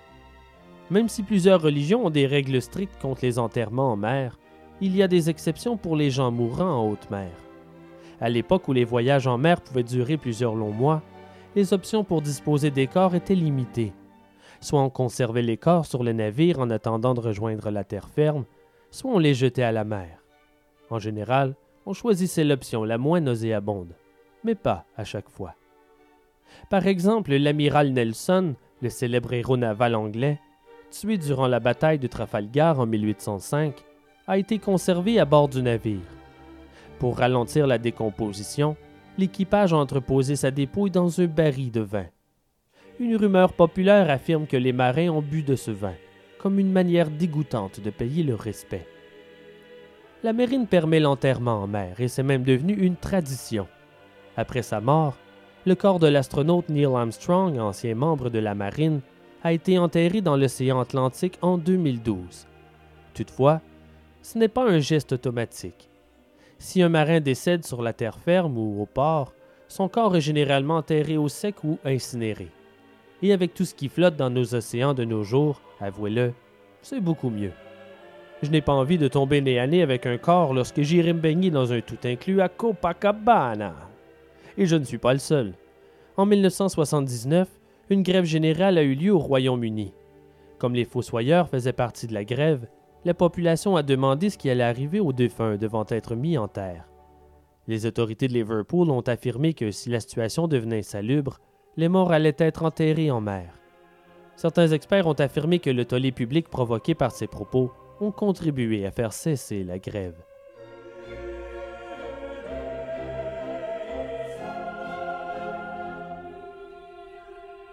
Vous savez, les funérailles n'ont pas à être obligatoirement tristes. Bien au contraire. Si vous voulez mon avis, les funérailles devraient être une célébration en hommage à l'être aimé. Plusieurs cultures l'ont compris. Dans la municipalité de Bugias de la province Benguet aux Philippines, les morts sont célébrés durant plusieurs semaines et sont en quelque sorte les invités d'honneur d'un grand barbecue. Et je vous rassure, le défunt n'est pas le plat principal. Lorsqu'un membre de la tribu décède, il est immédiatement posé assis sur une chaise devant la demeure. Pour s'assurer qu'il reste en place, le corps est attaché au torse, aux bras, aux jambes et à la tête. Puis débutent les cérémonies. Sans aucune technique d'embaumement, le corps se décompose rapidement sur sa chaise. Une personne est donc engagée pour s'asseoir à côté du mort et éloigner les mouches. Une pratique plutôt futile au bout d'un moment, vous en conviendrez. La famille et les amis viennent rendre visite au défunt avec du bétail en cadeau, toujours en paire, un mâle et une femelle. Le premier jour, on cuit sur le barbecue uniquement la quantité nécessaire de viande pour nourrir les invités présents. Mais rendu au troisième jour, c'est littéralement un abattoir qui est installé pour tuer et préparer le bétail offert par les convives, en plus des animaux ayant appartenu au défunt. Plus il était riche de son vivant, plus il y a à manger. En fait, plus le rang social du défunt est élevé, plus il y aura de nourriture. Dans certains cas, il peut y avoir tellement à manger que les célébrations funéraires se transforment en festival, où tout le monde est invité à se remplir la panse. Une tradition n'est pas une raison pour gaspiller. Une fois la viande mangée, l'alcool bu et qu'on a perdu la voix à force de chanter, le mort peut enfin être enterré. Mais attention, un mort peut trouver le temps long sous terre, toujours au même endroit. Alors si un mort veut bouger un peu et changer d'endroit de sépulture, il apparaît dans les rêves de ses proches et demande un nouveau lopin de terre. Et bien sûr, qui dit un nouvel enterrement, dit un autre festival de la mangeaille. La fiesta recommence avec autant, sinon plus de nourriture que la première fois. En d'autres mots, toute excuse est bonne pour faire la fête.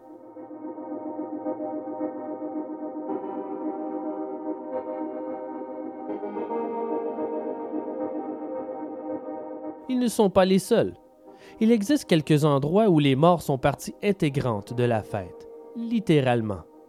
Certaines des tribus Malagasy de Madagascar croient que l'âme ne quitte le corps que lorsque celui-ci est entièrement décomposé. Un an après le décès d'une personne, et par la suite, à toutes les sept années suivantes, toute la famille se réunit et exhume les corps de leurs ancêtres au cours d'une cérémonie appelée Famadihana, ou retournement des corps. Une description plus réaliste serait danser autour des corps. Même si plusieurs corps peuvent être célébrés en même temps, la dépouille vedette de la fête est celle participant à sa première Famadihana. On croit que la pratique a été influencée par les traditions de l'Asie du Sud-Est et semble dater de l'an 1600. Le nombre d'invités est énorme, avec les proches de partout au pays faisant le voyage pour participer aux célébrations. Car après tout, quand est-ce que nous avons la chance de danser un slow avec un être cher décédé? Il ne faut pas manquer sa chance. Pendant que des musiciens animent la fête, les proches tiennent les corps au-dessus de leur tête et dansent tous ensemble au rythme des musiques traditionnelles. Ces fêtes sont si grandes que des commerçants locaux en profitent pour installer un kiosque à proximité pour vendre alcool, nourriture et souvenirs à la famille, aux amis et même aux touristes. Après la danse, les corps sont, disons, remis en état et on change leur linceul de soie pour un propre. Les proches racontent aux morts les dernières nouvelles au sujet de la famille et demandent bénédiction, santé et prospérité. Puis, la fête recommence de plus belle jusqu'aux petites heures du matin. Après les célébrations, pouvant parfois durer jusqu'à trois jours, les corps sont inhumés à nouveau, accompagnés de cadeaux, la plus populaire étant de l'alcool. Ces célébrations sont très dispendieuses, presque autant qu'un mariage. Et pourtant, Madagascar est un des pays les plus pauvres du monde mais pour ces peuples, les réunions familiales ont plus d'importance que l'accumulation de richesses. Des églises protestantes ont tenté de faire cesser cette pratique, mais sans succès. De son côté, l'Église catholique y voit une tradition culturelle et non religieuse, alors ils le permettent, comme si ça les regardait. Ah, ces religions, hein, croyant avoir des droits sur les autres cultures. Ça me découragera toute ma vie. Mêlez-vous donc de vos affaires. Il existe une pratique similaire chez les Toraja, un peuple indigène originaire de la région montagneuse du sud de Sulawesi, en Indonésie. Pour eux aussi, les rituels funéraires sont les plus élaborés et dispendieux des célébrations. Elles sont si longues et complexes que je pourrais vous en parler durant une heure entière. Alors je me concentre aujourd'hui sur le festival Manen. Ayant lieu en août, ce festival est une grande fête qui se traduit comme étant le nettoyage des corps cérémoniels ils exhument les corps de leurs défunts pour les nettoyer et changer leurs vêtements. Ils en profitent pour exposer les corps en les paradant à travers le village. C'est ainsi qu'ils paient leur respect à leurs ancêtres. À la fin de la journée, les corps sont méticuleusement remis en terre, avec des cadeaux comme de l'argent, des cigarettes ou autres objets fétiches. Vous aimeriez le voir par vous-même? Eh bien, vous n'êtes pas seul, et ils l'ont bien compris. Un hôtel luxueux destiné aux touristes a été bâti à proximité du lieu des célébrations. Nul doute que la mort a la cote chez les voyageurs.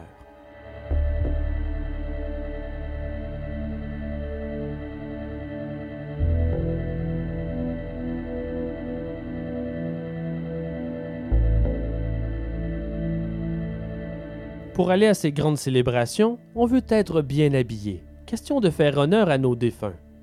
Alors au fond, pourquoi ne pas porter nos défunts en guise de fringues? Littéralement.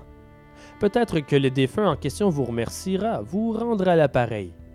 Selon la sorcellerie médiévale islandaise, le cadavre d'un homme, ce doit être un homme et vous verrez pourquoi, peut aider quelqu'un à devenir très prospère. La clé était de demander la permission du futur mort avant son décès, sinon la magie ne fonctionnerait pas. Après sa mort, laissez-le se faire enterrer profitez du buffet, n'attirez pas l'attention. Retournez la nuit même avant qu'il ne se mette à se décomposer pour le déterrer et le ramener à la maison. C'est là que le dur labeur débute.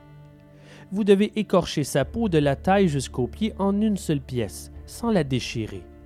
Inhuez ensuite le corps à nouveau pour éviter que l'on remarque que vous avez profané sa tombe. Ce n'est pas très apprécié en général. Ensuite, tannez la peau et séchez-la comme du cuir. Et voilà, vous êtes maintenant propriétaire d'une jolie paire de pantalons de peau humaine. On les appelle les nabrocs. Mais ce n'est pas terminé. Selon la recette originale, Vous devez ensuite voler une pièce de monnaie à une veuve pauvre. N'importe laquelle. Mais ne soyez pas trop gourmand, vous n'avez besoin que d'une seule pièce. Vous devez déposer cette pièce dans le scrotum de vos pantalons humains. Vous y ajoutez un bout de papier sur lequel est dessinée une rune particulière appelée Nabrokar Stafour, ou quelque chose comme ça. Selon la légende, vous verrez ensuite la poche du scrotum se remplir d'argent tant et aussi longtemps que vous porterez les pantalons. Dès que vous les retirez, toutefois, la magie cesse pour de bon. Bon, remarquez que j'ai bel et bien dit légende. En réalité, nous ne possédons aucune preuve que cette pratique a réellement existé ailleurs que dans le folklore. Quoi qu'il en soit, je trouvais l'anecdote intéressante et rien ne prouve que quiconque n'a jamais essayé cette procédure. Vous n'avez qu'à penser au Tide Pods Challenge. Mais si c'est le cas, j'imagine que le coupable ne s'en est jamais vanté sur YouTube, ou du moins sa version médiévale. Il existe aujourd'hui une réplique de ce type de pantalon Nabrock au musée de la sorcellerie d'Islande, si le cœur vous en dit.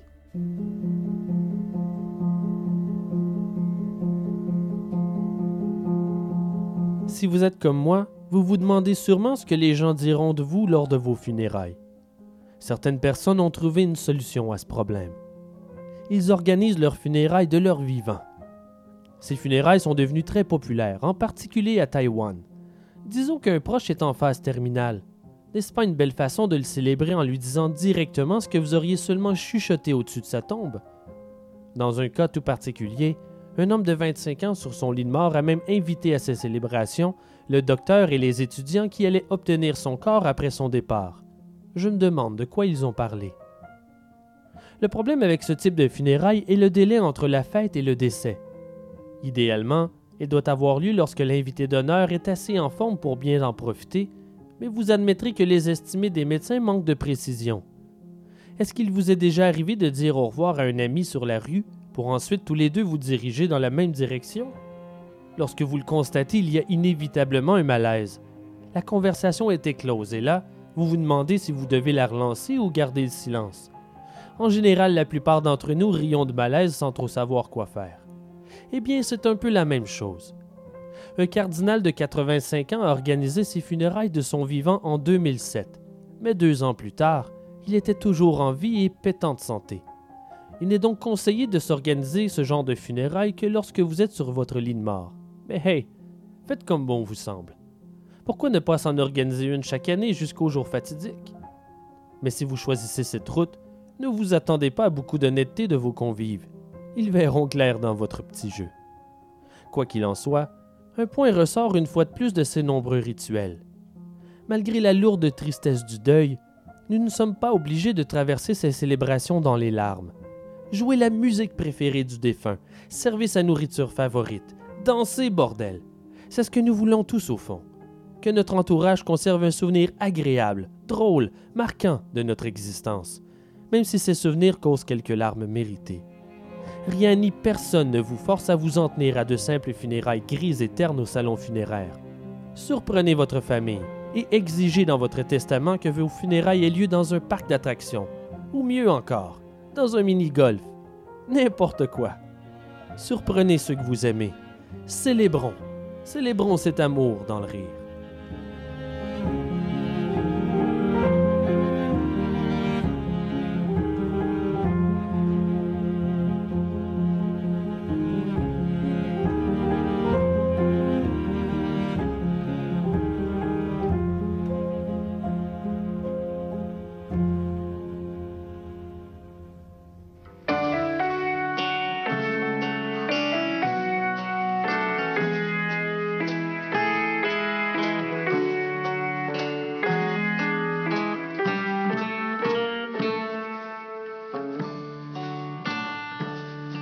Ars Moriendi est produit par moi, Simon Predge. Recherchiste, Annie Richard. Correctrice, Janie Benoît. Un immense merci à mes comédiens. Josian Neveu dans le rôle d'Amos Babcock, Jean-Michel Berthiaume dans le rôle de Jacob Peck, Éric Maziad dans le rôle de William Hannington, Mélanie Michaud dans le rôle de Dorca Babcock et Benoît Mercier dans le rôle du messager. Pour cet épisode, un auditeur nous a offert une pièce originale qu'il a composée spécifiquement pour Ars Moriendi. Merci à Pat Forniès pour sa chanson No Mercy, qui m'a d'ailleurs beaucoup inspiré pour ma sélection de la trame sonore. Vous pouvez la réécouter en ligne sur le site de l'émission. Merci à choc.ca et merci aux membres de la société secrète d'Ars Moriendi. Si vous désirez faire comme eux et supporter l'émission, joignez-nous sur Patreon. Pour le prix d'un café par mois, recevez les épisodes avant tout le monde, en plus de mini-épisodes inédits et des informations sur l'envers du décor. Sinon, procurez-vous un chandail ou une tasse à café à l'effigie d'Ars Moriendi. Tous les fonds serviront à la production et l'amélioration de l'émission. Mais ce n'est pas le seul moyen. Si vous voulez aider, parlez-en. Pour les bibliographies, les trames sonores et des photos en complément de nos histoires, visitez-nous en ligne au www.arsmoriendipodcast.ca et suivez-nous sur Facebook pour les dernières nouvelles et des indices sur les épisodes à venir. Merci d'avoir écouté Ars Moriendi. Et si un jour Dieu vous adresse la parole, demandez-vous pourquoi. La réponse pourrait être plus dramatique qu'on ne le voudrait. Memento mori.